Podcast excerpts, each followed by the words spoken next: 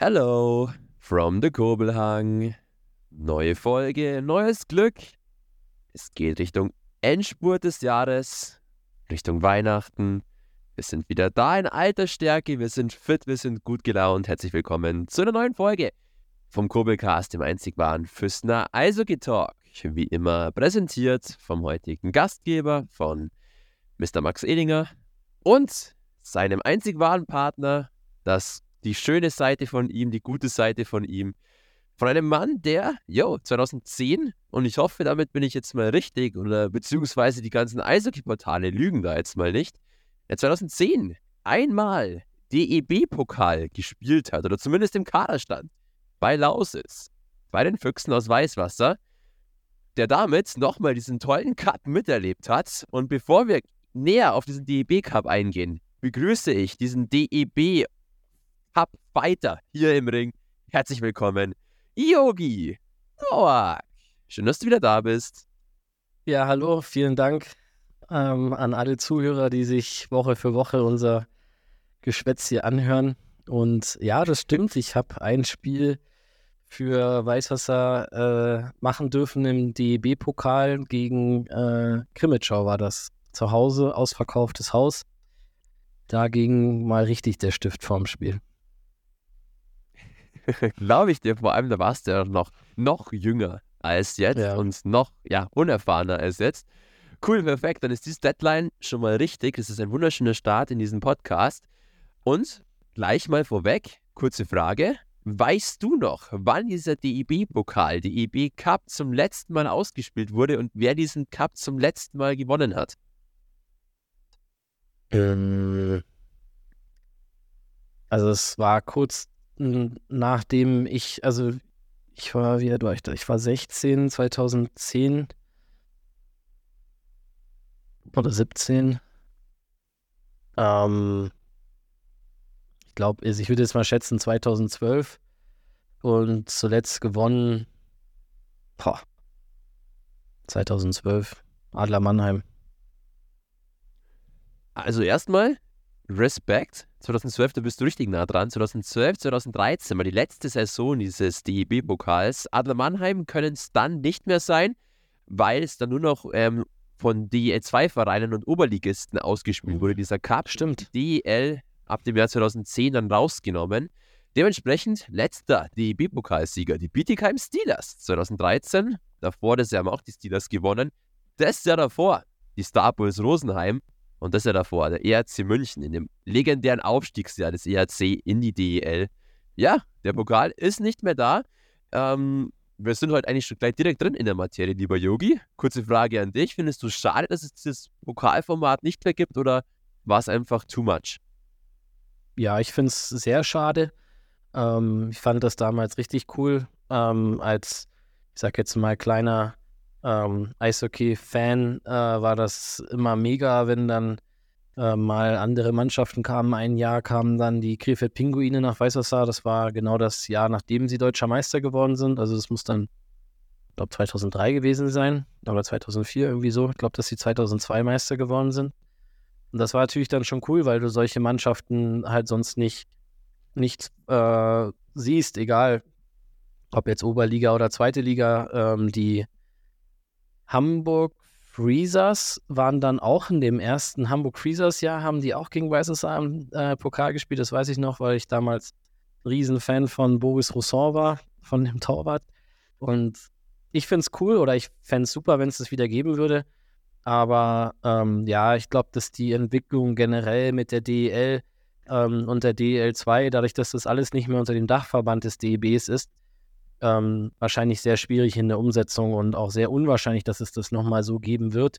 Ich fände es schön und fände es cool, weil es nochmal ähm, mal was anderes wäre und ähm, vielleicht ein oder andere Spiel mehr ist. Auf der anderen Seite werden dann, ich sag jetzt mal, die Big Dogs, die alle Champions Hockey League spielen, die werden dann nicht mit äh, happy sein, wenn sie dann nochmal ein paar Spiele mehr haben. Allerdings ähm, ich fände es ganz cool, weil ich glaube, in so in einzelnen Spielen können, denke ich, auch mal ähm, gute DL2-Mannschaften vielleicht auch mal eine DL-Mannschaft ein bisschen ärgern. Also klar, die Frage ist halt, wie viel Sinn macht es jetzt mit einer Oberliga-Mannschaft gegen eine DEL-Mannschaft zu spielen, wenn du mit zwei oder drei Ausländern spielst gegen, ähm, ja, sagen wir mal, dem Rest. Und aber trotzdem für Fans und so weiter, denke ich, ist es immer ein super Erlebnis. Hat man ja auch jetzt, äh, als Augsburg in Heiting gespielt hat, war ich auch zuschauen. Ich glaube, so viele Zuschauer waren selbst im äh, Playoff-Halbfinale in Peiting nicht äh, wie, wie an, an dem Tag. Deswegen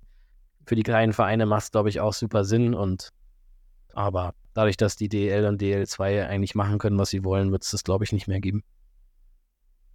Ja klar, und du siehst es ja auch im deutschen Fußball zum Beispiel, dass da dieser DFB-Pokal natürlich unfassbar zieht und da natürlich auch diese Märchengeschichten häufig passieren, dass dann kleine Vereine durchmarschieren, die Großen ärgern. Der Pokal hat immer noch unfassbar Faszination und auch hohes sportliches Prestige.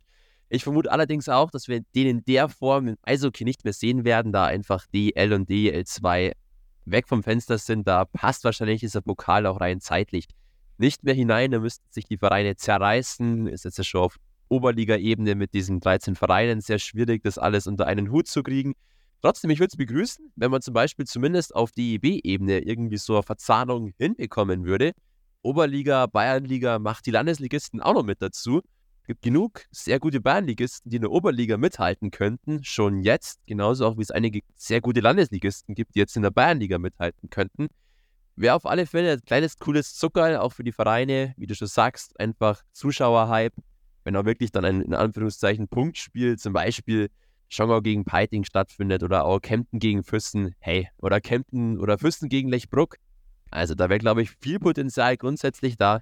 Vielleicht hört ja irgendein cooler, fresher DEB-Verantwortlicher unseren Podcast. Da möchte ich aber auch, dass der DEB-Pokal nach dem Kobelcast benannt wird. Also irgendwie DEB-Pokal powered by Kobelcast weil wir haben hier die großen Ideen ins Spiel gebracht.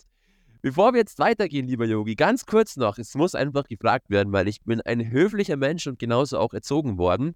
Wie geht's dir? Alles in Ordnung bei dir? Ja, mir geht's gut. Dir mittlerweile auch wieder, oder?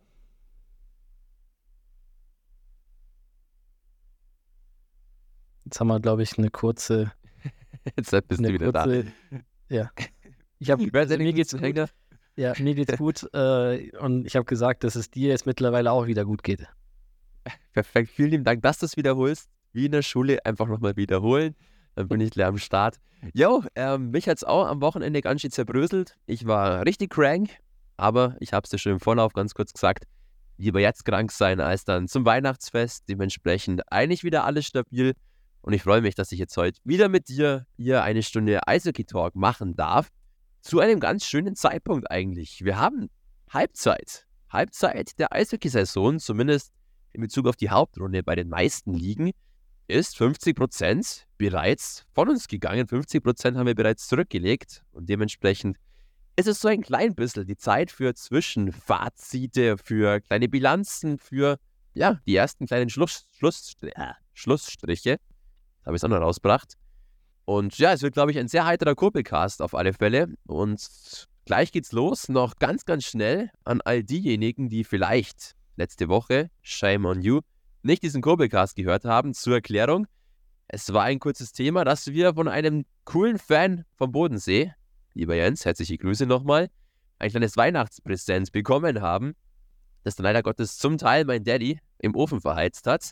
Und dementsprechend hatten wir aufgerufen, für mein Paar, den legendären Tom Edi, mal zu überlegen, zu sammeln, was das sich denn so als Bestrafung antun kann. Und ich weiß nicht, ob du auch ein paar Nachrichten bekommen hast, aber bei mir sind ein paar coole Sachen eingetrudelt. Unter anderem, dass er sich doch einfach im ECP-Trikot bei den Weihnachtsgames in die Fürstenmenge stellen sollte. Oder im Kobi-Kostüm auf die Eisfläche bei den Weihnachtsgames und irgendwelche Shirts an die Fans verteilen. Fand ich auch sehr schön ist bei dir irgendwas eingedrudelt. Und ich weiß, lieber Papa, du wirst mich jetzt dafür hassen, dass ich das jetzt wieder hier ins Spiel gebracht habe. Aber selber schuld muss es sein. Also, Yogi, hast du mir irgendwelche coolen Vorschläge reingekriegt? Ja, also da braucht der, der Papa nicht böse sein, weil ich hätte das auf jeden Fall auch äh, noch zu späterer Minute nochmal äh, gebracht. Ja, also ähm, bei mir war auch eigentlich, dass er äh, bei den beiden ähm, Arena-Spielen, bei den Fierce Hockey Days, äh, den ganz, also von vorm Spiel bis nach dem Spiel, den Kobi mimt und äh, dort alles Mögliche macht, was da äh, zu tun ist. Das war eigentlich ähm, das, was viele zu mir gesagt haben und äh, noch zwei andere Sachen, aber die werden nicht so jugendfrei, deswegen lasse ich, lass ich die mal außen vor. Schau her, Papa, dann kommst du ja quasi eh nur gut weg. Also ich finde, wir sollten uns intern abstimmen und dann da eine endgültige Entscheidung treffen. Klingt auf alle Fälle sehr stabil. Wird auf alle Fälle im Rahmen der Weihnachtsgames irgendwas passieren. Es wird dann auch über die sozialen Netzwerke, denke ich mal, ganz kurz kommuniziert werden, weil einfach richtig und wichtig. Herrschaft, freue ich mich darauf. Sehr schön. Gut, also haben wir das auch eingebaut. Lieber Jens, nochmal liebe Grüße. Vielen lieben Dank an alle Kurbelcaster allgemein, die auch mir geschrieben haben. Vielen lieben Dank. Ihr seid die geilste Community von allen. Und wir starten jetzt endgültig mit dem Eishockey-Fachsimpeln und unseren aktuellen Eishockey-News. Was ist wieder passiert? Im Laufe der Woche, es war eine ereignisreiche Woche und Halbzeit der Hauptrunde. Man merkt auch, dass jetzt noch so ein kleines bisschen Tempo in manche Sachen reinkommt. Eine erste kleine Bilanz ziehen, ziehen wir auf Zuschauerebene. Top-Nachricht überhaupt. Die, DEL ist rausgekommen und hat herausposaunt, yo, wir sind auf Rekordkurs. Und zwar in Sachen Zuschauerzahlen. Bisher haben in dieser Saison im Schnitt 6800 Zuschauer die DEL-Spiele besucht. Im Vorjahr waren es knapp 6000, also eine Steigerung von über 800 Zuschauern. Das wäre im Moment wenn wir jetzt am Ende der Hauptrunde wären, ein absoluter neuer Zuschauerrekord. So viele Zuschauer gab es noch nie in der inzwischen ja auch schon längeren Geschichte der deutschen Eishockey-Liga. Der bisherige Rekord rührt auf das Jahr 2016, da waren es im Schnitt 6600. Also im Moment ist die DL da wirklich auf Rekordkurs. Allgemein hat die DL auch gesagt in Sachen sonstige Beliebtheitswerte, also Aufrufe in den sozialen Netzwerken, verkaufte Fanartikel und so weiter – so hohe Werte wie noch nie seit der DEL-Einführung. 13 von 14 Clubs haben ihre Zuschauerzahlen gesteigert. Der einzige Club, der das nicht geschafft hat, wo es runterging, sind die Iserlohn Roosters. Größte Steigerung in Sachen Zuschauerzahlen in Straubing sowie in Berlin. Ein Plus von einmal 23 Prozent, einmal 22 Prozent. Echt sehr beachtlich. Und, lieber Jogi Noak, du darfst gleich wieder mal raten, welches Stadion da hat denn im Schnitt die meisten Zuschauer vorzuweisen in der DEL? Köln. Natürlich. Dein Lieblingsfranchise, wenn man so will. Und das auch mit Recht, weil wirklich abartige Zahl. Im Schnitt, Vorsicht, auf der Zunge zergehen lassen, im Schnitt 16.672. Und damit ist Köln auf NHL-Niveau, was den Zuschauerschnitt anbelangt. Geht wirklich große Props raus. Unfassbar, was da in Köln geht. Und allgemein muss man sagen, natürlich ein schöner Trend und über den freuen auch wir uns, selbst wenn wir Fokus auf die Oberliga richten, oder? Ja, ist ein sehr schöner Trend und auch sehr, sehr wichtig, glaube ich, für alle Vereine, ähm, weil die Zuschauereinnahmen auch in der DEL natürlich einen, einen riesen Batzen machen in den Etats. Und ähm, es ist schön zu sehen und hoffentlich geht der Trend auch weiter. Und ich wünsche mir, dass dieser Trend auch sag ich mal, über die Stadien vielleicht hinweggeht, dass noch mehr Leute das auch im Fernsehen schauen, auch wenn es jetzt mit Magenta TV nicht für jeden ähm, frei zugänglich ist. Aber das wäre hoffentlich, ähm, dass der nächste Schritt wäre, dass vielleicht dann auch mal irgendwie in der Sportschau oder sonst wo ein bisschen mehr Eishockey kommt. Wäre natürlich der wunderschönste und logischste Schritt eigentlich schon fast, wenn da die Vermarktung auch vorangetrieben wird. Magenta Sport berichtet ja auch von absoluten Rekordzahlen in Sachen Einschaltquoten. Eishockey boomt also. Auch die DEL 2 in Sachen Zuschauerschnitt auf Rekordkurs im Moment. Im Schnitt 2861 in den DEL Arenen und Stadien. Auch das ist mit Abstand Rekord im Moment. Am meisten Zuschauer in Krefeld und in Rosenheim. In Rosenheim bei den Star Bulls, auch das echt stark. Im Schnitt über 3800. Das ist auch ein Ausrufezeichen wert. Und natürlich, damit ich auch meine Statlines hier alle rausballern kann auf einmal, Einblick auf die Oberliga, schönste Liga der Welt. Da ist es so, dass man in Sachen Zuschauerzahlen noch nicht auf Rekordkurs ist, da eher so, ja, wie letztes Jahr in etwa Memmingen mit den meisten Zuschauern im Schnitt 2074, Lindau mit den wenigsten 569 vor WC Peiting mit 683. Kleiner Front wäre das jetzt an dieser Stelle übrigens. Bloß, liebe Füssen-Fans, dass es nicht wieder heißt, bin Fighting-Fan und so.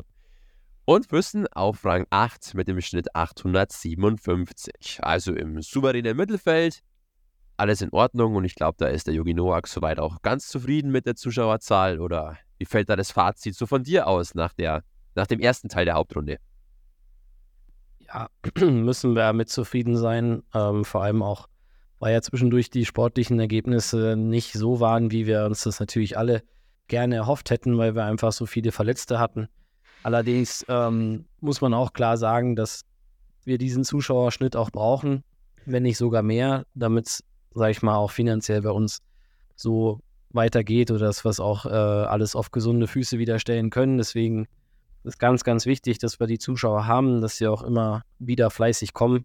Deswegen waren wir ein bisschen enttäuscht beim, beim letzten Wochenende, dass dann nach dem Sechs-Punkte-Wochenende nur 600 paar zerquetschte kamen. Aber auch das ist halt so. Aber wir versuchen da unser Bestes jetzt dieses Jahr mit Themenspieltagen und so weiter, dass wir so attraktiv wie möglich machen können und ähm, dann hoffentlich auch mit einem guten, mit einem guten Zuschauerschnitt am Ende der Saison auch dastehen. Aber das ist nichts gegen jeden, der ins Stadion kommt. Also über dem sind wir sehr, sehr dankbar und ich muss auch sagen, dass die Stimmung dieses Jahr bei uns im Stadion wirklich überragend ist. Also richtig, richtig cool. Da äh, beneide ich die Jungs ein bisschen, weil da würde ich dann auch lieber gerne wieder auf dem Eis stehen, wenn so eine Stimmung ist. Aber ähm, da sind wir sehr, sehr dankbar. Aber wir, unser Ziel ist natürlich, da an die, ans Vierstellige zu kommen. Besten Fans der Welt sind natürlich am Kobelhang lokalisiert und machen ordentlich Radau, egal wie viele Fans da stehen. Natürlich, klar, man wünscht sich immer etwas mehr. Und immerhin, die Weihnachtsgames stehen ja vor der Tür und da wird der Zuschauerschnitt höchstwahrscheinlich in andere Höhen getrieben und vielleicht kann man dann davon auch ein wenig zehren. Trotzdem, klar, natürlich, es ist vielleicht noch ein wenig Luft nach oben. Aber wie gesagt, die große Eishockey-Zeit kommt ja auch jetzt erst mit Weihnachten und in den folgenden Wochen, die so vollgepackt sind mit Wintersport. Vielleicht wird sich dann da die Halle noch mehr füllen. Schön, erster Top der Woche abgearbeitet. Zweiter Top der Woche. Wir wollen einen Geburtstagsgruß entsenden an eine, wir sind wirklich da fair und müssen es auch genauso benennen, Legende des Eishockeysports.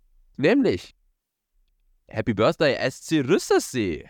Die Garmischer werden am 22. Dezember 100 Jahre alt, sind also noch ein wenig jünger als der EV Füssen.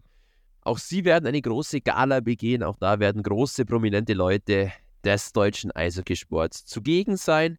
Und das kleine Tüpfelchen auf dem i noch an diesem 22. Dezember, am 100. Geburtstag, dann auch noch das Heimspiel gegen den EC Bad Tölz, der Klassiker schlechthin, das Derby schlechthin. Ja, auf alle Fälle, Rüssersee, langer ja, Weggefährte auch vom EV Füssen, haben wir auch schon oft berichtet. Erstes großes Pflichtspiel eigentlich fand vom EV Füssen gegen den SC Rüssersee statt. Auch sonst einige legendäre Schlachten, egal in welchen Ligen, haben sich die beiden Vereine geliefert. Und Jogi Noak, wir sind sportlich fair und wünschen dem SC Rüssersee weiterhin auch erfolgreiche 100 Jahre, oder? Selbstverständlich machen wir das. Ähm, alles, alles Gute an den Verein und äh, an alle, die dort mitfiebern. Und die Rivalität äh, zwischen den beiden Vereinen ist so lang, wie du schon sagst, und wird auch hoffentlich noch lange bestehen bleiben. Und deswegen natürlich alles Gute. Aber um jetzt wieder den Bogen zurückzuspannen, alles Gute nachträglich dem EV Füssen zum 101. Geburtstag. Der war gestern also gestern Montag, der 11. Dezember. Sehr schön. Das wäre nämlich genau als mein nächster Fakt noch gewesen, den ich gerade anbringen wollte. Du hast ihn mir vorweggenommen und damit schließt sich der Kreis auch wieder. Genau auch da. Heute kann es regnen, stürmen oder schneien. Eva Fürsten, 101 Jahre alt. Schon immer noch genauso fit und fresh aus wie vor 101 Jahren. Verein hat viel durchgemacht und ist ja nicht nur der Altmeister, nicht nur Allgäus Stolz, sondern einfach so viel mehr und vor allem alle Personen, die für diesen Verein arbeiten, in diesem Verein arbeiten. Genau das ist der EV Fürsten und auch ihr dürft euch hier angesprochen fühlen. Dankeschön für alles und noch weitere 101 Jahre. Der EV Fürsten packt es und packt nämlich alles. Genauso auch, wie es ein weiteres Team gepackt hat, eine Erfolge einzufahren. Und zwar sind wir hier im Bereich Hockey noch unterwegs, aber nicht mehr auf der Eisfläche, sondern in der Turnhalle. Wir gehen ganz kurz noch über zum Skater-Hockey, zum Inline-Hallen-Hockey. Dort nämlich wurde am vergangenen Wochenende der deutsche Meister ähm, herausgefunden. Und nach einem knappen 5 zu 4 im dritten Finalspiel haben sich die Fresh Eagles aus Karst durchgesetzt. Herzlichen Glückwunsch zum vierten deutschen Meistertitel seit 2017 im Finale gegen die Krefelder Pinguine. Ähm, ja, herzlichen Glückwunsch. Auch diese Hockeysparte darf gern mal hier erwähnt werden, weil ich persönlich eigentlich ganz gern in ein Inline-Hockey spiele, vor allem im Sommer. Hast du dich auch mal am Inline-Hockey probiert, beziehungsweise oder war das für dich immer nie so das Thema, lieber sofort gleich wieder rauf aufs Eis?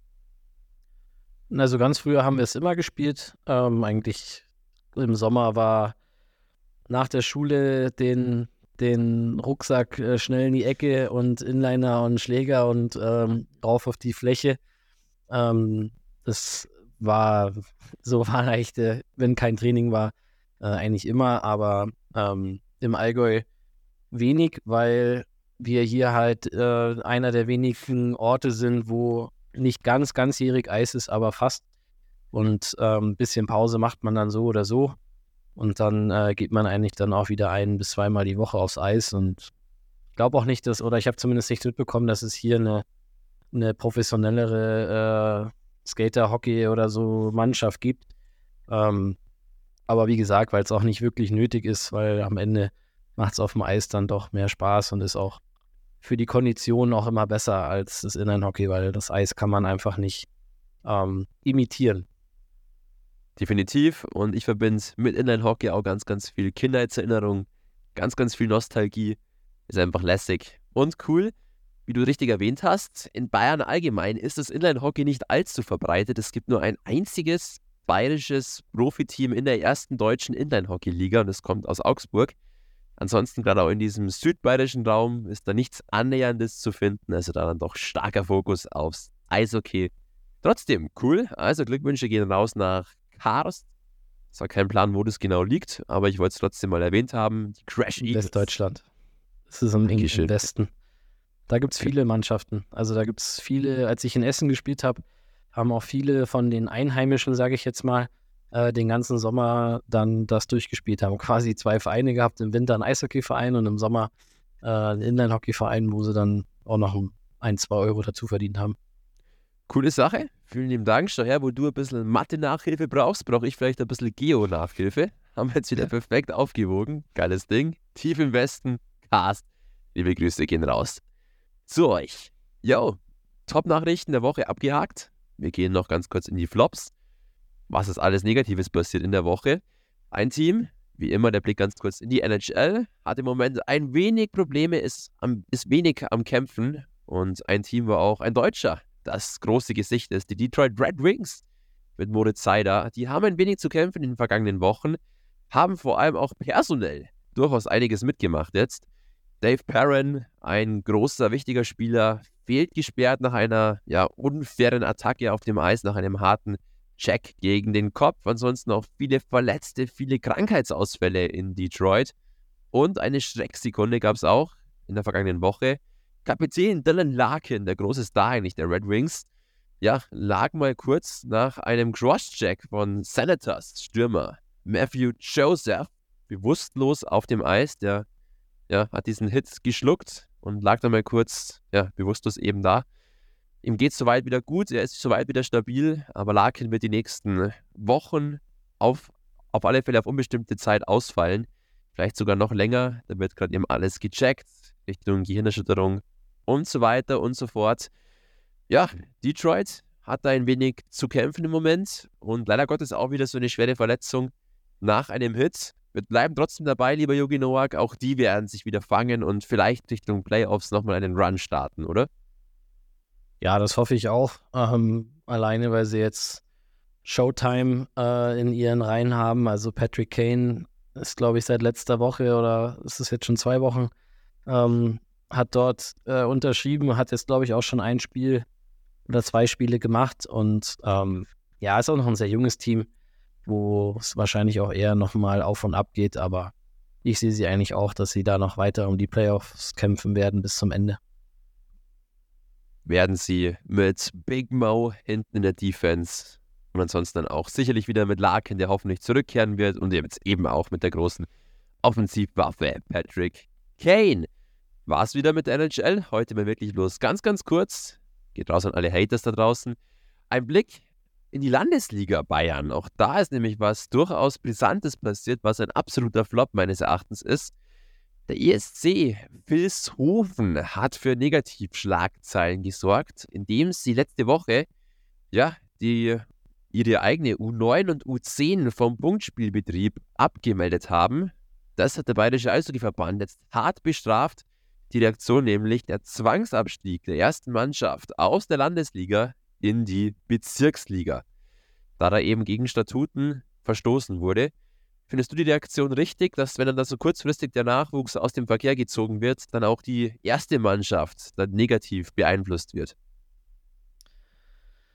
Ja, also, dass sie negativ beeinflusst wird, finde ich richtig, ja. Dass es sofortigen Zwangsabstieg nach sich zieht, ja, kann man diskutieren, aber auf der anderen Seite, denke ich, ähm, zeigt der BEV dort, ähm, was dem BEV, glaube ich, wirklich am allerwichtigsten ist. Und das ist die Nachwuchsarbeit und vor allem diese ähm, ähm, sehr jungen Mannschaften, also jetzt von der U6, U7 bis U10, U11, das heutzutage, da sagt man ja nur noch diese Namen. Früher hat, hat das ja alles ein bisschen anders gehießen. Ähm, aber ähm, das, ja, es ist schwierig. Also ich, ich kenne die Situation da nicht, aber ähm, wenn dann nicht in den wirklich in den jüngsten Jahrgängen gut ähm, rekrutiert wird, dass man von viel, also von jedem Jahrgang viele Kinder hat, dann äh, kann das schon mal passieren, dass dann vielleicht äh, während dem Jahr zwei, drei Kinder aufhören, weil sie keine Lust mehr haben. Und dann hast du keine spielfähige Mannschaft mehr.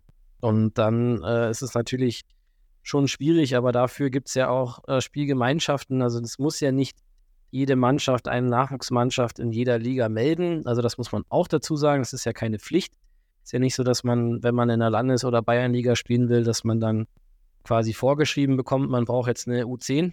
Und das sollte man in dem Fall jetzt auch nochmal im Hinterkopf behalten, weil es natürlich auch für alle anderen Mannschaften und auch für den BEV natürlich eine absolute Blamage ist, auch in, der, in diesen kleinen oder in den jungen Jahrgängen, wenn da äh, ein oder andere Mannschaft dann aufhören, weil auch das hat ja mittlerweile schon relativ ähm, professionelle Strukturen mit äh, Turnieren, mit Spielplänen und so weiter, mit Eisflächen, die dann auch weit Monate im Voraus schon geblockt werden, die dann die Gemeinden oder die Betreiber nicht mehr ähm, vermieten können an jemand anderen. Deswegen, ähm, ja, es ist ein harter Schritt, aber wahrscheinlich notwendig, um zumindest in dem, sag ich mal, wirklich, ja, in der bayerischen oder in der Eishockey-Hochburg Bayern zumindest noch den Nachwuchs ähm, wirklich hochzuhalten, obwohl, wenn wir jetzt mal in die Oberliga gehen und schauen, wer da wirklich noch Nachwuchsarbeit macht, dann sind wir wahrscheinlich auch mit einer Hand, äh,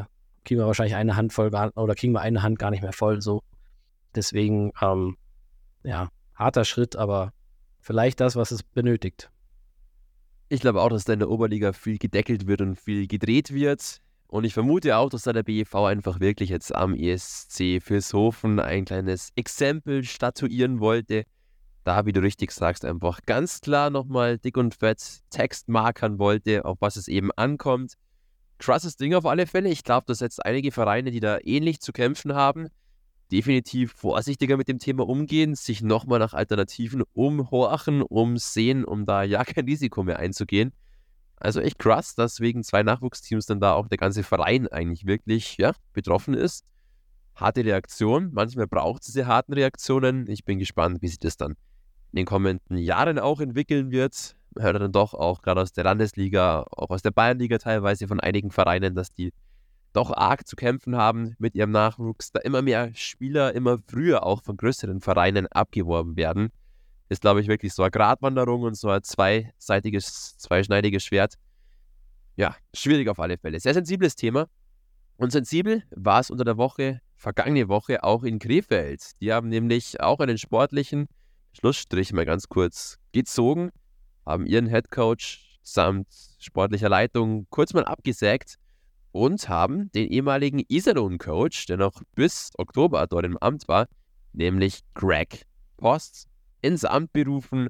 Hat auch gleich mal gewirkt. Am Wochenende dann der Trainereffekt hat sich gezeigt. Krefeld hat gewonnen am Wochenende. yo, Greg Boss also jetzt da im Amt. Auch da mal ganz kurz, wie findest du ihn als Coach? Hast du da irgendwelche Meinungen zu ihm? Muss ich ganz ehrlich sagen, nee, habe ich gar keine Meinung, weil ich ihn nicht beobachtet habe oder jetzt auch in Iserlohn nicht beobachtet habe. Ich weiß, dass er früher war er mal Nationaltrainer, mal äh, ganz kurz, aber habe ich auch keine großen positiven Erinnerungen dran, deswegen kann ich dazu jetzt ehrlich gesagt nichts sagen. Und das ist genauso wie dieser Kobelcast, einfach ehrlich und dementsprechend passt es mit den aktuellen Eishockey-News. Und wir gehen auch ganz kurz in die Wechselbörse über. Dort, wo einfach nochmal kurz aufgelistet wird, welche Transaktivitäten die deutsche Eishockey-Welt erschüttert haben, was alles passiert ist. Wie gesagt, gerade jetzt nochmal so Richtung Mitte der Hauptrunde passieren nochmal einige wichtige Sachen, da sich einige Teams nochmal aufrüsten. Und ähm, ja, die selber Wölfe zum Beispiel haben aufgerüstet, haben den letztjährigen Weidner, Chad Besson, zu sich ins Team geholt. Lieber Yogi Noak, du weißt, wie das Ganze hier läuft. Top, Flop oder schauen wir mal. Schauen wir mal. Ja, ich bin auch gespannt. Er war jetzt längere Zeit nicht mehr im Spielbetrieb, soll auch im Sommer nicht das komplette Vorbereitungsprogramm durchgezogen haben. Schauen wir mal, wie er sich in Selb entwickelt. Bad Tölz, die Tölzer Löwen, haben ja auch nochmal nachgelegt und haben sich einen ja, Letten zurück ins Team geholt, einen ehemaligen NHL-Spieler, wo ich jetzt gerade verdammt nochmal den Namen von ihm suche. Ich habe ihn mir nicht aufgeschrieben. Weißt du zufällig den Namen von dem neuen Letten der Tölzer? Nee, ehrlich gesagt nicht. Also. Das ist doch wirklich wieder Wahnsinn. Warum habe ich mir das nicht aufgeschrieben? Peinlich, peinlich. Tut mir leid, das müssen wir ganz kurz auf hinten vertagen. Währenddessen frage ich dich, lieber Yogi Noak, wie du zu folgendem Trade stehst. Das Robin Slanina, den kennt man auch, war zuvor in Leipzig, jetzt bei Essen spielt.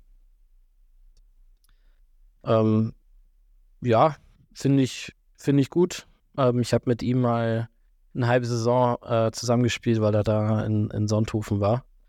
Ähm, das ist ein guter Junge. Perfekt. Also können wir unter Top-Transfer abstempeln. Simon Sezemski, auch den kennt man in Füssen. Der war jetzt davor in Iserlohn unterwegs, ist jetzt zu Frankfurt gewechselt. Top, Flop, schauen wir mal. Top. Top, würde ich auch sagen, kann man immer mal sagen. Ebenfalls ein Trade, der sich unter der Woche noch ereignet hat. Ähm, Darren Mischowski Frankfurt, Legende schon fast, sehr lang da gewesen, jetzt in Kassel bei den Huskies. Top Flop, schauen wir mal. Schauen wir mal, ich finde es immer lustig, dass die, dass es immer wieder so ist, dass egal, also ob es bei den beiden oder bei Hannover oder wo dann immer diese Teams, die relativ nah beieinander sind oder auch so Gegner oder so Derby-Gegner sind, die sich dann dann irgendwie immer wieder einen gegnerischen äh, Spieler angeln. Und äh, der von Bad Tölz heißt Martins Karsums. Genau, perfekt. Habe ich auch gerade nochmal ja. nachgeschaut. 2004 gedraftet, zweite Runde von den Boston Bruins. Respekt. Lettischer Nationalspieler noch letztes Jahr gewesen. Ja, okay. Äh, da, Top Flop, schauen wir mal bei dem Mr. Kasums. Also ich sag, schauen wir mal. Ähm, ich finde es krass, dass äh, man da jetzt so einen Namen nachgelegt hat. Also für die Oberliga denke ich an sich ist es immer interessant. Ähm, rein finanziell weiß ich jetzt nicht, wie, wie sie da oder wie sie das jetzt hinbekommen haben im Endeffekt. Also ich habe was gehört, aber ob das stimmt, ähm, gehört jetzt hier nicht rein. Aber ähm, andererseits, klar, äh, wenn der, der, Trainerwechsel hat zwar jetzt schon ein bisschen Früchte getragen, aber wahrscheinlich noch nicht so, wie man sich das in Bad Tölz äh, vorgestellt hat. Und es war ja die ganze Zeit noch eine Ausländerposition frei. Vielleicht war es auch so schon geplant, dass sie gesagt haben, wir holen halt erst jemanden im Dezember und dann halt einen, einen richtigen Kracher. Allerdings, ja, also ich, ich kenne ihn nicht. Vielleicht ist er ein absoluter Top-Spieler und schießt die Liga auseinander. Ähm, Wäre natürlich für die Tölzer super. Auf der anderen Seite war, glaube ich, in Memmingen letztes Jahr auch ein Lette oder irgendwas in der Art, der auch Nationalspieler war, der auch ein wirklich ein super, super Spieler war. Also gegen ihn zu spielen war brutal hart, aber der war halt von seinem Spielertyp einfach kein offensiver ähm, Mittelstürmer. Der war eher so ein bisschen der Defensive und dann war er, glaube ich, auch im Dezember dann ähm, auch so schnell wie er da war, wieder weg. Ähm, soll jetzt nicht heißen, dass es in Bad Tölz genauso äh, passiert, weil der Kerl wird nicht ohne Grund NHL gespielt haben. Also ähm, bin ich mal gespannt, wenn wir ihn dann das erste Mal gegen uns sehen. Natürlich. Du weißt nie genau, wie dann auch die, gerade auch lettischen Spieler zum Beispiel, sich in Deutschland zurechtfinden. Das deutsche Eishockey und vor allem auch das Oberliga-Eishockey ist, glaube ich, ganz, ganz speziell. Und dass dann durch solche dann durchaus auch, in Anführungszeichen, schön Wetter-Eishockey-Spieler dann erstmal hier Fuß fassen, das ist durchaus auch eine Entwicklung. Der Lette war tatsächlich zwei Jahre in der NHL und darauf zwölf Jahre durchgehend KHL-Stammspieler, also massiv. Und ich glaube, man kann es durchaus mal ganz kurz erwähnen. Angeblich ist es über die privaten Investoren zustande gekommen. Da gab es anscheinend durchaus in Anführungszeichen Sammelaktionen, um diesen Spieler zu finanzieren. So wurde es zumindest in den Zeitungen berichtet. Es ist also auch öffentlich so berichtet worden. Wie viel jetzt da wie dran ist, bleibt weiterhin spekulativ. Auf alle Fälle haben da die Tölzer nochmal nachgelegt. Und der letzte Transfer, der sich noch ereignet hat, auch die Bremer Hafner haben ihren Kontingentspieler ausgetauscht und haben sich Philips Samuelsson, einen Schweden, ins Team geholt. Top, Flop oder schauen wir mal? Top, voll cooler Name. ja, natürlich, auch danach gehen wir. Schweden ehemals sehr lässige Typen und ja, geht gut von der Zunge. Philips Samuelsson. Kannst du dir merken, vielleicht mal für dein Kind dann? Irgendwie, keine Ahnung, Philipp Yogisson. Ja, vielleicht auch durchaus Geht auch schön von der Zunge. Besser als Jörgson. Ähm, ja, völlig den Faden jetzt verloren. Wir haben die großen Formalitäten in der großen, weiten Eishockey-Welt abgehandelt und können jetzt wunderschön in die Oberliga Süd steppen in unseren Throwback. In das Geschehen vom letzten Oberliga Süd-Wochenende, was mich immer sehr freut, weil wir immer mit der Klatsche der Woche starten. Erstmal kurz ein Team vor den Zug schmeißen, das macht mir Spaß. Und vorher war es noch eine Top-Nachricht wert. Vorher haben wir sie noch in den Himmel gelobt.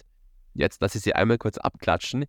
Der SC Rüssersee hat im Duell gegen die Heilbronner Falken mal kurz seine spielerischen Grenzen aufgezeigt bekommen. Verliert 8 zu 3 gegen die Falken, was jetzt grundsätzlich natürlich ja durchaus mal passieren kann, da der Falkenkader wirklich massiv gut ist. Trotzdem, auch die selbst formulierten Ansprüche des SCR ja, wird, diesem, wird diesem Ergebnis nicht gerecht. Allgemein auch Coach Pat Cortina hat sich in den letzten Wochen etwas unzufrieden mit der Spielweise der Garmischer ja, gezeigt. Und ja, es ist auch so ein bisschen das, was wir letzte Woche oder die Wochen davor schon angesprochen haben, dass der SC Rüstersee nicht wirklich die Konstanz in sein Spiel kriegt und sehr abhängig ist von Luba Di Belke und Robin Sudek. Wenn die beiden nicht 100% performen, beziehungsweise allgemein einfach diese erste Reihe, vielleicht auch noch die zweite Reihe, dann wird es echt schwer für den SC Rüstersee. Ähm, Habe ich das so in der Form richtig eingeordnet oder würdest du dann auch, Yogi, irgendwas ergänzen wollen? Nee, nicht mehr viel. Hast du eigentlich alles gesagt. Ähm, ja, in Heilbronn, wenn da die erste Reihe mit dem Powerplay einen guten Tag hat, dann wird es, glaube ich, für jeden schwierig. Das haben wir jetzt auch schon leider Gottes ähm, miterleben müssen. Aber natürlich, äh, wie du ja auch sagst, vergleicht man da vielleicht auch ein bisschen Äpfel mit Birnen, wenn man ähm, unsere beiden Mannschaften oder die Voraussetzungen ähm, vergleicht, weil ich glaube, in Garmisch ist es eine komplette Profimannschaft und ähm, mit einem erfahrenen Trainer und anderen Ambitionen als bei uns natürlich. Deswegen, ähm, ja, ist es klar, dass das da den Garmischern nicht so schmeckt. Schmeckt auf alle Fälle nicht so. Vielleicht schmeckt es dann auf der Gala, der 100 Jahre Gala, dann wieder etwas besser den Garmischern. Dann mit dem großen Duell gegen den EC Bad Tölz. Normalerweise kommt jetzt immer die Überraschung der Woche, weil die Überraschung der Woche aber so schön ist, schiebe ich die nur mal ganz kurz einen Step zurück und gehe lieber auf die Enttäuschung der Woche ein. Und die Enttäuschung der Woche, die geht, ja, nicht ins Allgäu, aber irgendwie doch, nämlich nach Memmingen. Memmingen hat gegen den EC Bad Tölz verloren und das mit 6 zu 3 tatsächlich. Da hatte man sich bei den Indians ganz anderes erhofft. Ähm, zwischendurch gab es bei Memmingen mal drei Niederlagen in Folge. Jetzt erst am Sonntag ein ganz, ganz knapper, wirklich hart umkämpfter, teilweise auch ein wenig glücklicher Sieg gegen das Schlusslicht aus Stuttgart. Bei den Memmingern hat man so ein kleines bisschen das Gefühl, dass da auch ein wenig die Luft irgendwie ja, aus dem, ja, dass, dass, dass, die Luft raus ist irgendwie. Ja, die Memminger wirken nicht so konstant, wie man es vielleicht wünscht von diesem Kader, von diesem Team. Sehe ich das richtig oder bash mich gern, wenn es falsch ist? Nein, also ich denke doch da, dass die ähm, gerade ein bisschen in tief durchgehen und so wie du sagst, einfach äh, unkonstant oder inkonstant sind.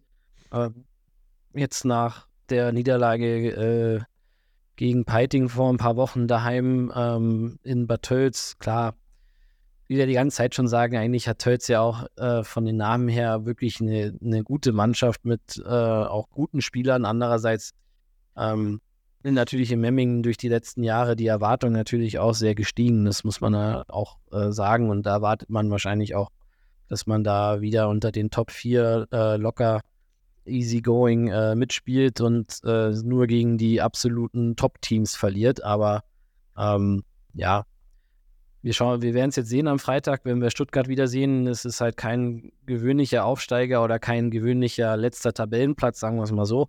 Ähm, die haben schon äh, ein bisschen Qualität und können auch äh, spielen.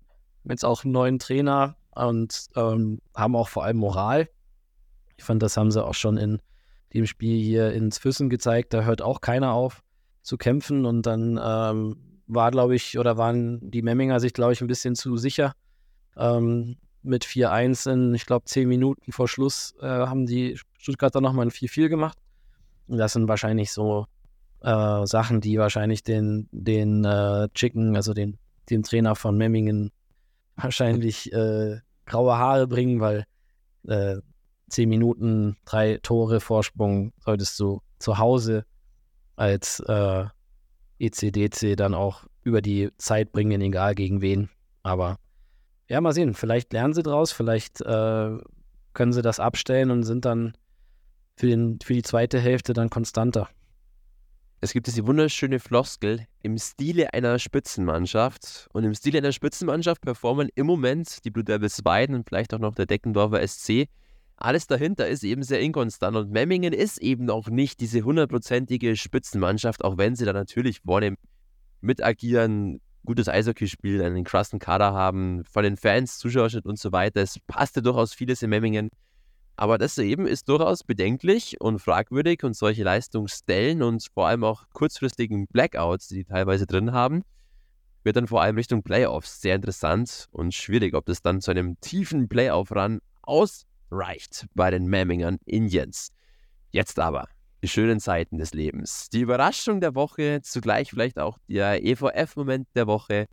Der EV Fürsten schlägt durchaus, obwohl du hast es natürlich wieder gewusst, durchaus überraschend. Die Bayreuth Tigers zu Hause mit 5 zu 3. Was für eine Leistung, ein überragendes Spiel. Man merkt auf alle Fälle, dass unser BB wirklich dem Team gut tut, enorm viel Stabilität verleiht. Ansonsten positiv. Die Scorer verteilen sich auf viele, viele Schultern. Akioma ist weiterhin top in Form. Bauer Neudecker kommt immer besser rein. Eva Füssen macht im Moment richtig fett Spaß und nach diesem Sechs-Punkte-Wochenende diesen positiven Trend eigentlich wieder bestätigt. Also Eishockey-Herz, vor allem Eishockey-Füssen-Herz. Was willst du bitte mehr? Und wenn ich drüber rede, dann sehe ich schon mit dir ein wunderschönes Lächeln übers Gesicht huscht. Das ist so schön zu sehen. Nein, tut doch gerade wirklich gut, Yogi. Was spielerisch passiert auf dem Eis und was sich dann letztendlich dann auch in den Ergebnissen ummünzt. Ja, mich freut es einfach für die, für die Jungs, weil sie seit Tag 1 so hart arbeiten, jeden Tag im Training Vollgas geben und auch in jedem Spiel immer alles geben. Und ich denke, dass das auch äh, unsere Zuschauer immer honorieren und das ist auch mal das Feedback, was ich eigentlich auch immer bekommen habe, wo auch viele Spiele verloren waren, dass sie sagen, hey, das war knapp, äh, da hat keiner aufgegeben, jeder hat Gas gegeben und am Ende lag es vor allem auch daran, dass halt die äh, Ausfälle einfach ähm, zu schwerwiegend waren und jetzt sind wir halber Wege ähm, gesund, sage ich jetzt mal. Also damit meine ich jetzt auch, dass wir jetzt seit ein paar Wochen alle drei Ausländer Gott sei Dank wieder drauf haben äh, auf dem Eis und das gibt natürlich auch Sicherheit und ähm, bringt den Jungs natürlich auch ein bisschen mehr Tiefe, weil dann auch ähm, alle Reihen nach vorne agieren können. Und ähm, ja, ist, für mich war der Sieg jetzt nicht überraschend, weil ich fand, dass wir gegen ähm, Bayreuth auch schon das erste Spiel zu Hause hätten gewinnen können. Aber die Art und Weise, da gebe ich dir recht, ähm, war wirklich, wirklich super. Ähm, da haben die Jungs 60 Minuten eigentlich ein absolutes Topspiel hingelegt. Am Ende wurde es dann eigentlich nochmal unnötig ähm, knapp mit zwei Toren. Also das Spiel hätte auch locker 5-1 ausgehen können und dann wäre es das gewesen. Und ähm, ja, ich glaube, alle 600 Zuschauer, die da waren, waren auch hellauf begeistert, weil das war nicht nur kämpferisch, sondern auch spielerisch wirklich, wirklich super. Und ähm, freut mich für die Jungs. Bin natürlich total stolz, dass sie das auch so sich dann auch selber belohnen können und nicht nur gut spielen, sondern dann auch die Tore gemacht haben. Geiles Ding und mit gerade solchen Performances holst du dir wieder deine Zuschauer zurück ins Stadion und ich hoffe einfach massiv darauf, dass dann am kommenden Freitag, kleiner Spoiler vorweg, dann im Heimspiel gegen Stuttgart viele, viele Fans wieder so eine überragende Leistung vom EV Füssen sehen wollen. Hat sich wirklich sehr gut angetan, was der EV Füssen da fabriziert hat. Sehr, sehr geil. Am, am Sonntag ging es dann gleich weiter zum nächsten Top-Team der Oberliga Süd. Auch da hat man sich echt teuer verkauft trotz durchaus ja nicht unbedingt passender äußerer Umstände, auch da war der Kader etwas, ja, nicht in hundertprozentiger Topform. Auf alle Fälle, der EV Fürsten beweist Moral, kann letztendlich aber keine drei Punkte aus Deckendorf entführen. Eine 4 zu 6 Niederlage auf dem Papier knapp, war sportlich auch so knapp, Jogi Nowak. Im Nachhinein oder wenn man das ganze Spiel sieht, dann noch definitiv. Also äh, zum Schluss hat man dann nochmal ein Powerplay gehabt. Mit ein bisschen Glück rutscht dann da nochmal einer durch, eine Minute oder zwei vor Schluss. Und dann ist es noch ein Tor. Wer weiß, was dann passiert. Ähm, aber am Ende hat, muss man auch einfach äh, sagen, dass da die Qualität der, ich sag jetzt mal, alten Säcke von Deggendorf, die erfahrenen Spieler, äh, da einfach eine Qualität haben, die wir jetzt so noch nicht haben. Also da werden aus Situationen dann Tore geschossen, wo du einfach sagst, ja, ähm, gut gespielt. Natürlich vielleicht das ein oder andere Tor, äh, wo der Johanni sich natürlich ärgert, ähm, aber das ist nun mal so. Also Deggendorf steht nicht ohne Grund dort, wo sie stehen und sind auch mit, ähm, war jetzt sogar auch schon ein bisschen Abstand Zweiter ähm, und das auch zu Recht. Es ist eine, eine super Mannschaft, eine sehr erfahrene Mannschaft und das hat man auch gesehen. Aber nichtsdestotrotz ähm, Unsere Jungs sind topfit, haben weiter Gas gegeben. Juli Straub ein abartiges Tor geschossen. Also jeder, der es noch nicht gesehen hat, schaut euch die Highlights an. Ähm, das, dann wisst ihr, warum ich sage, dass ich äh, für den Juli gerne Geld ausgeben würde, um ihn spielen zu sehen. Ich muss es ja Gott sei Dank nicht, aber würde ich jedes Mal machen. Ähm, wunderschönes Tor. Aber ähm, die Jungs haben nicht aufgegeben, haben, haben immer Gas gegeben und am Ende auch gezeigt, dass sie, glaube ich, auch äh, die fittere Mannschaft sind, dass sie dann bis zum Schluss noch so drücken konnten an einem Sonntagabend. Ähm, und schade, dass es nicht für einen Punkt gereicht hat, aber ich denke, in Deggendorf ähm, kann man das auch verkraften. Kann man verkraften. Uns gäbe es im Eishockey ein Tor des Monats. Herrschaft Zeiten, der Juli Straub hat sowas von Potenzial. Geiles Ding, ich habe es auch gesehen. Ja, der kann es halt einfach, Juli Straub. Geiler Typ, geiles Tor, das passt einfach wunderbar zusammen. Und ich weiß gar nicht, was jetzt du mit alte Säcke bei Deckendorf meinst. Das ist eine Unterstellung hier. der Thomas Greilinger, der ist doch nicht alt. Hör auf. Genauso fresh wie vor 20 Jahren, wo er noch in der Bayernliga die Schongauer auseinandergespielt hat. Nein, einfach klar natürlich. Ist ein anderes Maß auf alle Fälle, dass da in Deckendorf gefahren wird, vorhanden ist. Andere finanzielle Möglichkeiten, ganz, ganz andere finanzielle Möglichkeiten. Deswegen auch andere Ansprüche, deswegen auch ein wenig anderes Eishockey. Und klar, da setzt sich dann irgendwann dann doch die Qualität durch. Trotzdem, auch hier der EV Fürsten hat sich teuer verkauft, super mitgehalten, ist grundsätzlich voll im Flow und wird diesen Flow auch definitiv in das kommende Wochenende nehmen. Bevor wir auf das kommende Wochenende aber blicken, mal ganz kurzes Verschnaufen, etwas für die Seele tun, etwas für den Geist tun und erstmal noch Geburtstagsgrüße raussenden an all diejenigen Eishockeyspieler, an all diejenigen Kobe-Caster, die heute ihren Jubeltag feiern. 12.12. .12., wunderschönes Datum. Auch an all diejenigen, die heute heiraten. Herzlichen Glückwunsch. Bleibt für immer zusammen. Der Kobe-Cast gibt euch den Segen. Ähm, ja, bekannte Eishockeyspieler, die heute Geburtstag feiern, will ich natürlich noch kurz erwähnen, weil sie bestimmt den Kobe-Cast hören. Hallo Philipp Reisnecker, 22 Jahre heute geworden. Schwenningen-Spieler, aufstrebendes Top-Talent bei den Wild Wings. Herzlichen Glückwunsch. Lieber Nick Balen, du Kölner Kontingentass, 34 Jahre heute. Schön, dass du uns zuhörst. Ebenfalls Philipp Hertel feiert heute seinen 24. Geburtstag. Auch der fällt im Moment in der Oberliga Nord sehr, sehr positiv auf bei Erfurt. Und liebe Grüße, wir sind heute nicht finnisch, das waren wir letzte Woche. Heute sind wir schwedisch. Liebe Grüße gehen raus an Frederik Forsberg, der heute seinen 27. Geburtstag feiert. Frederik Forsberg sagt dir, lieber Yogi Noak, wahrscheinlich nicht allzu viel, genauso wie schätze ich mal 99,9% der ganzen Kobe-Caster da draußen. Warum ist dieser Frederik Forsberg trotzdem auf meiner Liste? Weil er der Bruder von Philipp Forsberg ist und der ist wiederum sehr bekannt, da ein sehr guter NHL-Spieler. Also, schwedische Wochen, heute bei uns. Herzlichen Glückwunsch an alle Geburtstagskinder da draußen. Mögen alle eure Wünsche in Erfüllung gehen. Gut, Boah, so schön, so viel Harmonie, Love is in the air. Jetzt können wir umso schöner spielen bei unserer Spielzeit. Klappt auch trotz angeschlagener Stimme, der Voice Crack bleibt aus, wie immer. Zwei Spiele sind am Start. Einmal Wer ist das? Einmal Laber It und Yogi Noak macht es sich bequem, er seufzt einmal ganz tief. Ich weiß, Yogi, es ist Leiden für dich, aber auch ein bisschen Spaß, ich weiß es auch. Dementsprechend darf ich dich jetzt gleich wieder strapazieren, wenn du mir das Go gibst.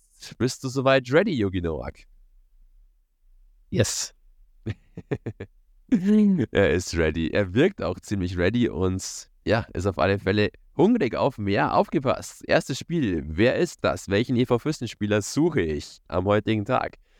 Dieser Spieler des EV Fürsten stammt aus dem Nachwuchs vom SC Rüstersee.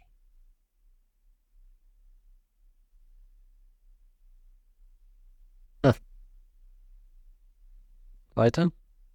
Ja, wir machen weiter.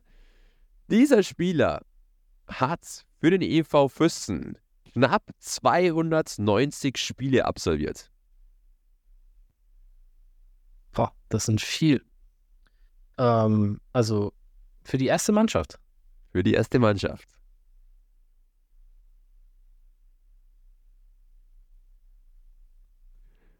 Kommt aus Garmisch.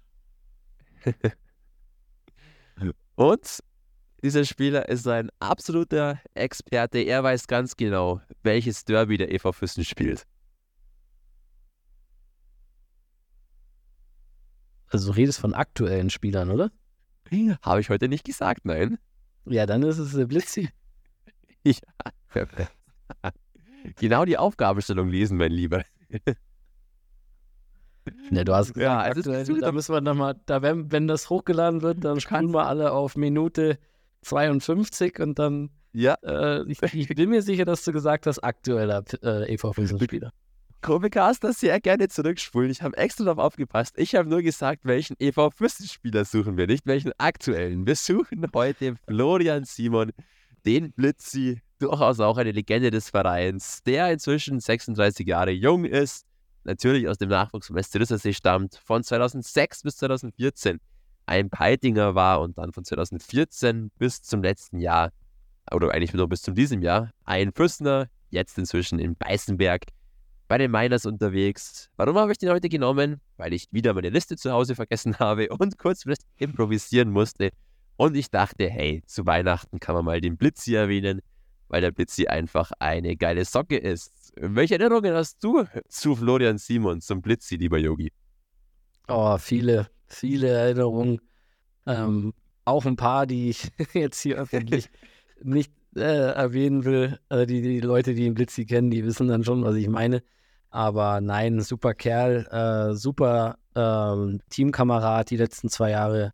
Super witzig auch in der Kabine. Ähm, war viele, viele Lacher ähm, auf seiner Seite gehabt und ja, auch ein wichtiger Spieler in den letzten Jahren, auch ähm, vor allem einer der drei, die äh, damals bei der Insolvenz gesagt haben, nein, wir bleiben in Füssen und gehen den Weg mit und äh, waren ein großer Bestandteil der, der drei Meisterschaften, um den EV wieder so schnell in die Oberliga zu bringen. Und das ähm, muss man ihm oder muss auf jeden Fall immer gesagt werden, wenn der Name äh, Florian Simon irgendwie hier in dem EVF-Kontext genannt wird.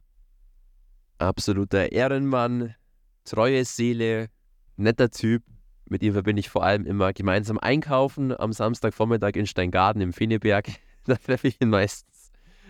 Nein, Florenz Simon wirklich ganz, ganz cooler Spieler. Ähm, hat, glaube ich, wirklich allen auch bewiesen, dass, obwohl er jetzt vielleicht nicht der aller, aller talentierteste Eishockeyspieler war, er vor allem auch durch harte Arbeit, durch ganz, ganz viel Einsatz und Herzblut einfach eine krasse Karriere hingelegt hat. Unfassbar viele Profispiele. Ich glaube, er ist jetzt bei ungefähr 900 oder über 900 Profispielen angekommen. Gerade dann eher schon bald Richtung 1000 Marke. Also ganz, ganz stark. Ich wünsche ihm noch viele weitere Eishockey-Jahre. Er ist jetzt in der Bayernliga unterwegs. Da haben sich jetzt schon ein paar Mal die Wege gekreuzt und ich hoffe, dass sich da dann auch weiterhin noch die Wege kreuzen von uns beiden. Ja, schöner Einstieg in die Spielzeit. Hat mich jetzt sehr gefreut. Kann das zweite Spiel eigentlich fast immer schöner werden. Und trotzdem wird es eigentlich immer schöner. Zweites Spiel des heutigen Abends, wie immer, Laber It's. Welche zwei Geschichten werde ich heute präsentieren? Welche ist wahr, welche ist falsch? Kobe Caster inklusive Yogi Nowak, ihr dürft es herausfinden. Aufgepasst. Erste Geschichte. Wie immer, wir sind up to date. Am 16. März 1962 gründeten damals 18 Vereine, bestehend aus der Oberliga, hauptsächlich Oberliga, damals die höchste Spielklasse in Deutschland, den Deutschen Eishockeyverband, den Vorreiter des heutigen Deutschen Eishockeybundes als reine Vertretung des deutschen Eishockeysportes. Der erste Präsident dieses deutschen Eishockeyverbandes hieß Karl Braun und der war vom EV Füssen. Ja, die erste Geschichte, der erste DEB-Präsident mehr oder weniger aus den Reihen des EV Füssen. Oder zweite Geschichte, im Jahr 2001 war die große internationale Eishockey-Nachwuchsbühne in Deutschland zu Gast. Es fand das Junioren-Weltmeisterschaftsturnier der Division 1 statt. Und zwar in den Standorten Landsberg am Lech und Füssen. Welche Geschichte es war, welche ist falsch? Die erste Geschichte, der erste DEB-Präsident aus Füssen oder im Jahr 2001 die Weltmeisterschaft der Junioren am Kobelhang.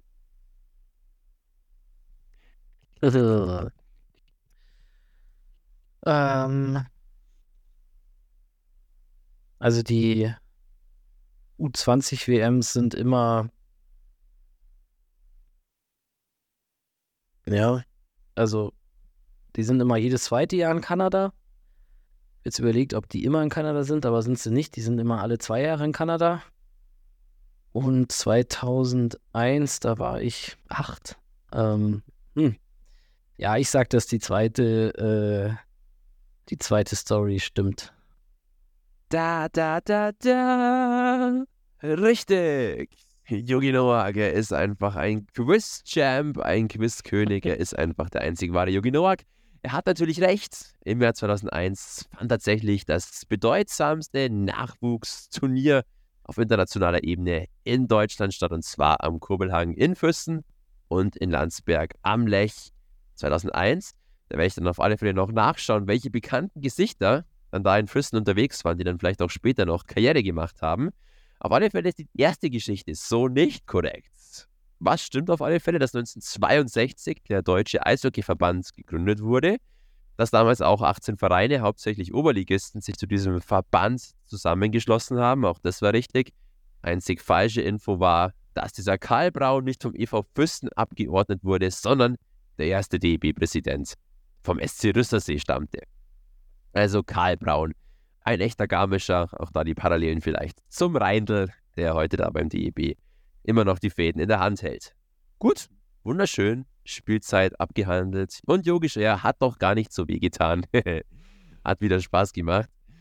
Wir haben eigentlich die schönsten Sachen des Podcasts hinter uns und werden jetzt auf den Schlussspurt ja, eingehen. Und der Schlussspurt richtet sich immer nach vorne in die Zukunft auf das kommende Wochenende wo der EV Füssen zwei wichtige Spiele am Start hat. Und das erste Spiel gleich mal am Freitag zu Hause gegen, wie du schon vorher angeteasert hast, den etwas schwieriger einzuschätzenden Stuttgart Rebels Club, das Schlusslicht der aktuellen Oberliga Süd, der aber trotzdem nicht zu unterschätzen ist, obwohl nur ein Sieg aus den letzten vier Spielen.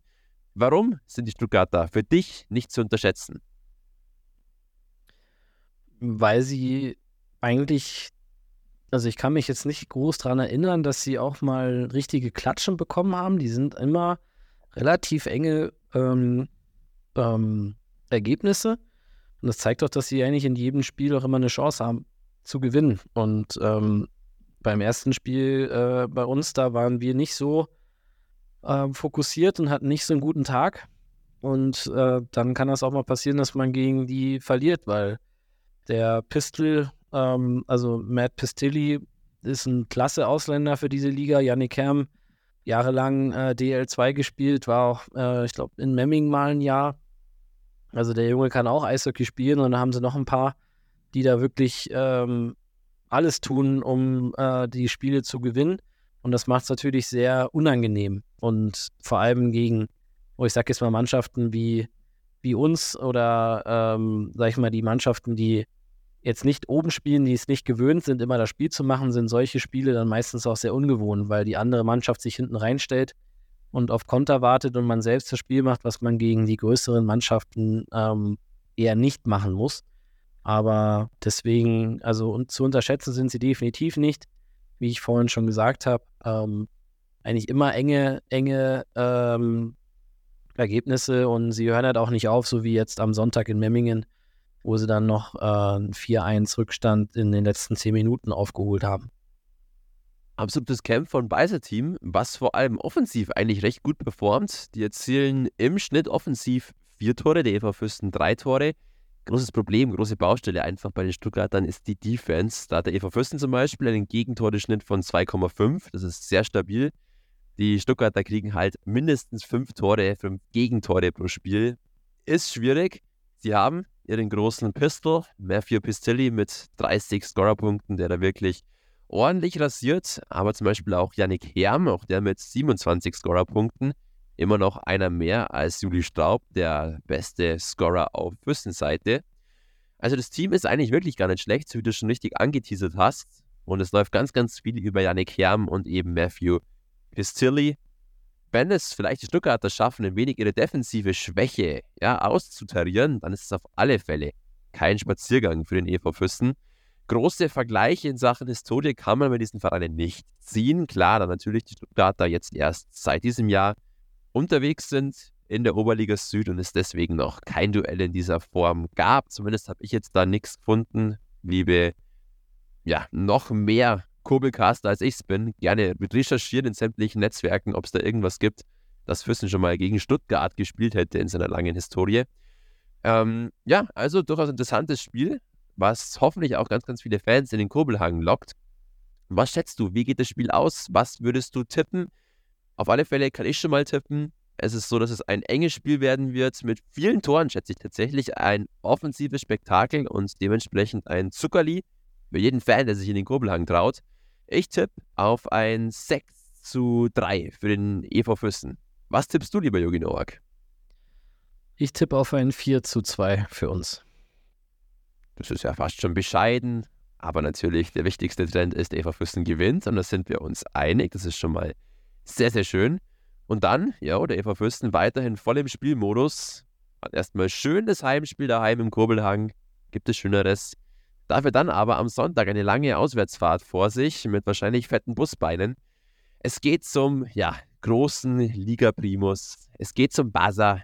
Es geht nach Weiden. Zu den Blue Devils, die natürlich in jeglicher Hinsicht das Maß aller Dinge sind in der aktuellen Oberliga Süd. Die erzielen im Schnitt sechs Tore pro Spiel, fangen sich bloß zwei Gegentore pro Spiel, sind in Sachen Stats natürlich einfach klar im Moment das Maß aller Dinge, mit Tyler Ward, mit Kurt Davis, mit Thomas Rubesch, mit Luca Gläser, mit Nils Samensky alleine. Sämtliche Spieler, die alle an die 30 Scorerpunkte oder drüber vorzuweisen haben. Also eine unfassbare Offensivmaschine. Dieser gewisse Nils Samensky hat allein schon sieben Goal-Winning-Goals auch erzielt. Thomas Rubesch zwölf Powerplay-Tore. Also, wenn man durch das ganze Team geht, man geht von einem Superlativ zum Superlativ muss man einfach so ehrlich eingestehen. Aber auch das haben wir schon oft besprochen. Vom Kader, von den Ansprüchen, von allem eigentlich da, vielleicht mal ausgenommen der Nachwuchsarbeit, ist Weiden eigentlich ein DL2-Verein, oder? Ja, definitiv, ähm, obwohl sie da auch in der Nachwuchsarbeit versuchen, jetzt in den letzten Jahren ähm, weiter voranzukommen. Also auch da ähm, wird der Herr Ziegler seiner gesellschaftlichen äh, Aufgabe oder Verpflichtung, wenn man es überhaupt so nennen will oder darf, ähm, auf jeden Fall auch gerecht. Also auch da versuchen sie, äh, da jetzt was aufzubauen, obwohl man da natürlich eher in Jahrzehnten sprechen muss, bis man da äh, davon die Trü Früchte trägt. Ähm, kann ja jeder EVF-Fan ja ein Lied von singen. Ähm, zum Spiel, ja, wie du schon gesagt hast, die Mannschaft gehört eigentlich nicht in diese Liga und genau dasselbe haben wir auch beim letzten Spiel gegen äh, Weiden gesagt, wo es ein Dienstag-Heimspiel war. Und ähm, am Ende haben wir eigentlich unverdient das Spiel verloren, weil unsere Jungs da äh, abartig gekämpft haben und den ähm, Profis da aus Weiden noch irgendwo den Schneid abgekauft haben.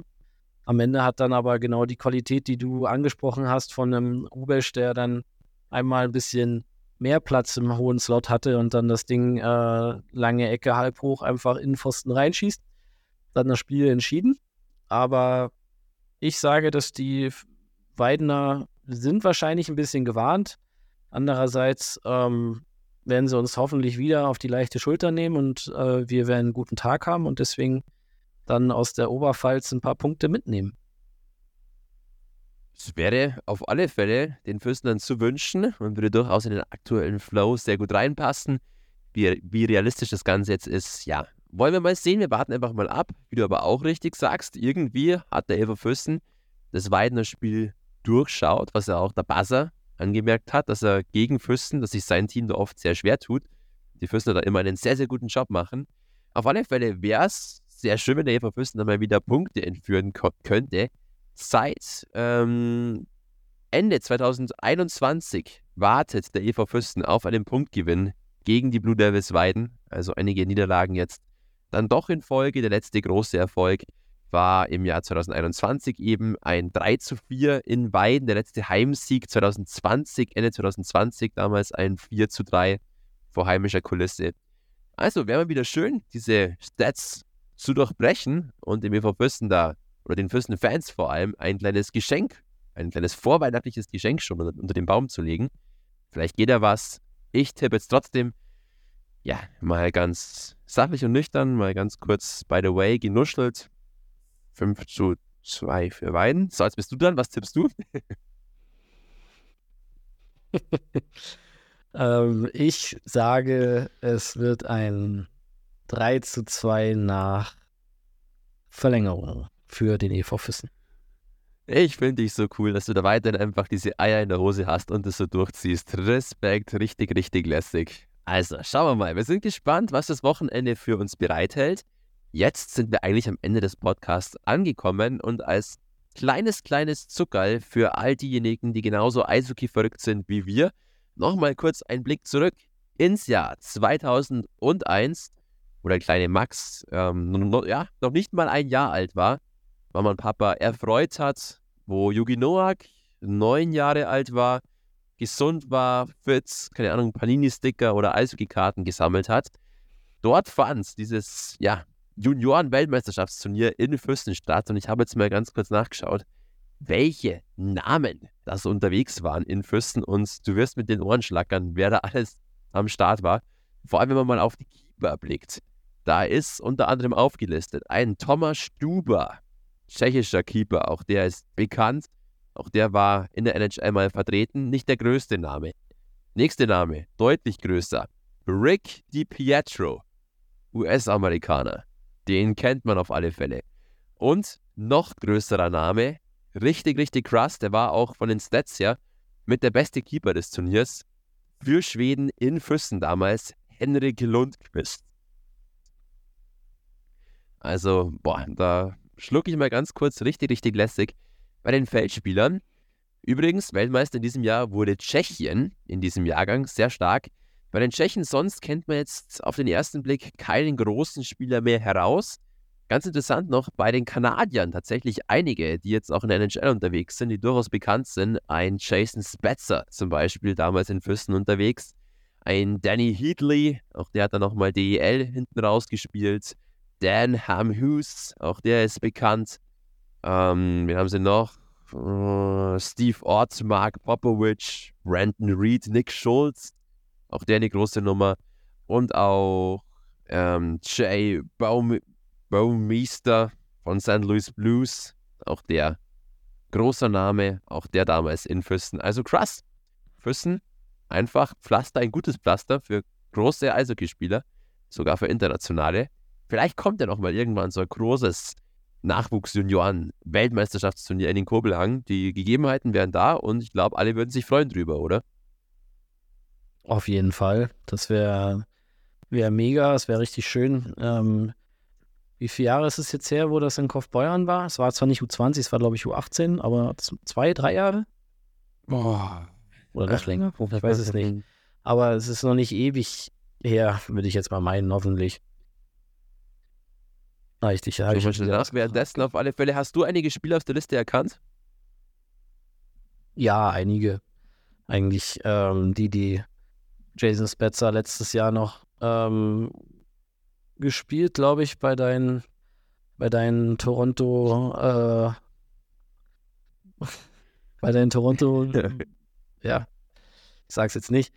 Ähm, ja, Rick Nash, äh, Danny Heatley, damals absoluter Topscorer, dann über 50 Tore geschossen in den Jahren danach in der NHL. Ähm, Rick DiPeggio, glaube ich, der bestbezahlteste Torwart äh, gerechnet, nachdem, wie viele Spiele er gespielt hat, weil er sich ja dann relativ zeitig so schwer verletzt hat, was ja nicht lustig ist. Also ähm, nicht falsch verstehen, aber äh, da ich das, der hat, glaube ich, einen 13 oder 15 Jahresvertrag oder was richtig, richtig Krankes äh, unterschrieben. Das war vor dem, vor diesem einen Lockout, nachdem man das dann nämlich äh, verboten hat. Und der hat dann aufgehört und wird, glaube ich, immer noch jedes Jahr, weil er dann äh, quasi ausgezahlt werden muss von seinem Vertrag, kriegt er, glaube ich, immer noch am 1. Juli irgendwie einen Scheck über ein paar hunderttausend Euro, obwohl er schon lange in Rente ist. Aber ja, Henrik Lundqvist, absoluter King schon cool. Krasse Namen auf alle Fälle. Und der Rick DiPietro, der arme Hund, hat so viel richtig gemacht. Nicht schlecht. Äh, Kaufbeuern war die U18-WM letztes Jahr 2022, damals Landshut und Kaufbeuern, wo Schweden den U18-Weltmeistertitel eingefahren hat. Und übrigens war auch schon mal die U18-WM in Füssen und zwar im Jahr 1999, damals in Füssen und in Kaufbeuern. Da hat man zusammengehalten im Allgäu. Sehr, sehr schön. Ansonsten die U20-WM, ich schaue gerade mal die Liste durch, war jetzt schon länger nicht mehr in Deutschland. Müsste das letzte Mal dann, ja, tatsächlich, ja, das letzte Mal dann da wirklich in Fürsten die U20-WM in Deutschland und wird auch die nächsten Jahre nicht nach Deutschland kommen. Also, Fürsten da einfach wirklich einen Special-Aushängecharakter immer wieder besonders.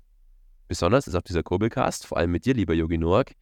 Es hat mich gefreut wieder mal mit dir über eine Stunde über Eishockey zu labern. Wir sind am Ende des heutigen Abends angelangt. Was bleibt noch zu sagen? Es bleibt nochmal darauf hinzuweisen, dass die Weihnachtszeit bevorsteht, dass das Christkindl weiterhin nach Geschenken sucht und dass der EV Fürsten das optimale, passende Geschenk für jeden Fan bereithält. Oder lieber Yogi Noak? Ja, und das sind unsere vierte Hockey Days am 26. und 30.12 jeweils um 16 Uhr in der Arena am Bundesstützpunkt. Deswegen sichert euch die Karten, äh, macht oder tut euren Lieben ein etwas Gutes, schenkt ihnen Karten, dass ihr bei uns dabei seid, bei unseren großen Hockey-Spektakeln. Und wenn ihr die Karten schon in der Hand haben wollt, dann Donnerstag 14 bis 16 Uhr und Dienstag von 10 bis 12 könnt ihr zu mir ins Büro kommen, dann drücke ich euch die Karten aus und drücke sie euch auch noch in die Hand, wenn ihr möchtet. Oh, gibt, es, gibt es Schöneres? Es kann, nein, nein, es gibt keine Steigerung mehr. Also, wer Sprechstunde bei Yogi Noak wahrnehmen möchte und sich dann auch noch mit einem kleinen, ja, kleinen wunderschönen Ticket belohnen möchte, gerne bei ihm vorbeischauen. Wir freuen uns einfach über alle Fans. Ich kann auch mal schon mal versprechen, im Hintergrund läuft enorm viel um diese Winter, Weihnachts, Special Games zu einem richtig besonderen Erlebnis zu machen. Da ist einiges geplant und there is more to come.